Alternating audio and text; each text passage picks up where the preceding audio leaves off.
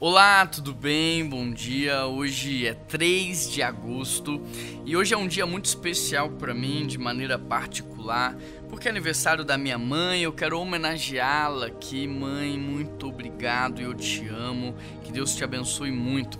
O texto de hoje está em Filipenses capítulo 3, verso 13, e o texto diz assim: Irmãos, não penso que eu mesmo já o tenha alcançado mas uma coisa faço, esquecendo-me das coisas que ficaram para trás e avançando para aquelas que estão adiante, eu prossigo para o alvo, a fim de ganhar o prêmio do chamado celestial em Cristo Jesus. O que o apóstolo Paulo está nos ensinando aqui é que, embora não tenhamos alcançado esse nível de maturidade, esse nível de santidade, nós precisamos entender que, pelo menos, já não somos mais quem éramos antes nós já saímos daquele lugar, nós já estamos à frente, nós já caminhamos, aprendemos, corrigimos, avançamos, mas também Paulo nos ensina que não devemos nos acomodar com o lugar em que estamos.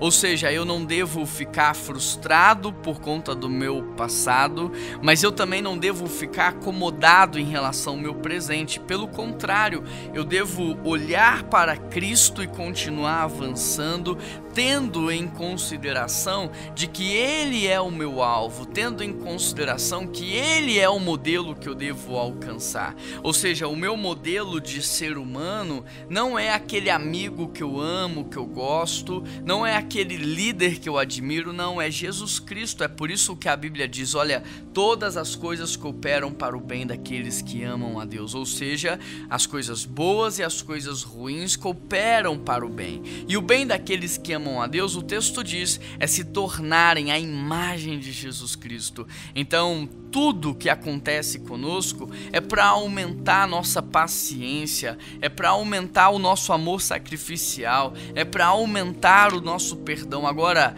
deixa eu te perguntar: você está aprendendo com as lutas e adversidades? Porque se você não estiver aprendendo, você não vai passar de ano.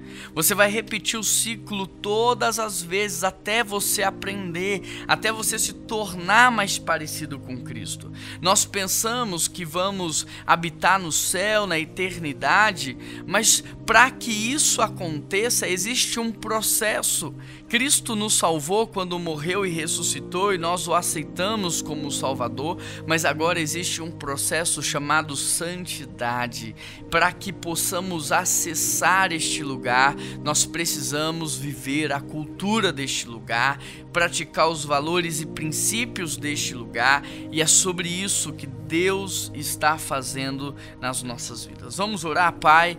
Tire do nosso coração todo todo desprezo, Deus, do que estamos vivendo por causa dessa comparação com o passado. Tira a frustração, tira também a acomodação daqueles que olham para sua vida espiritual e pensam já ter alcançado, feito demais.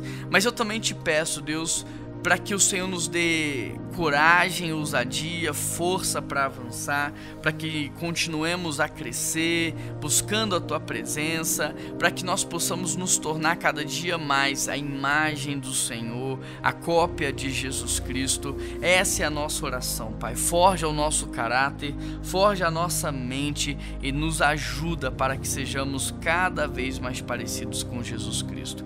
Em nome de Jesus que eu oro e te agradeço. Amém. Um grande abraço, que Deus te abençoe e até amanhã.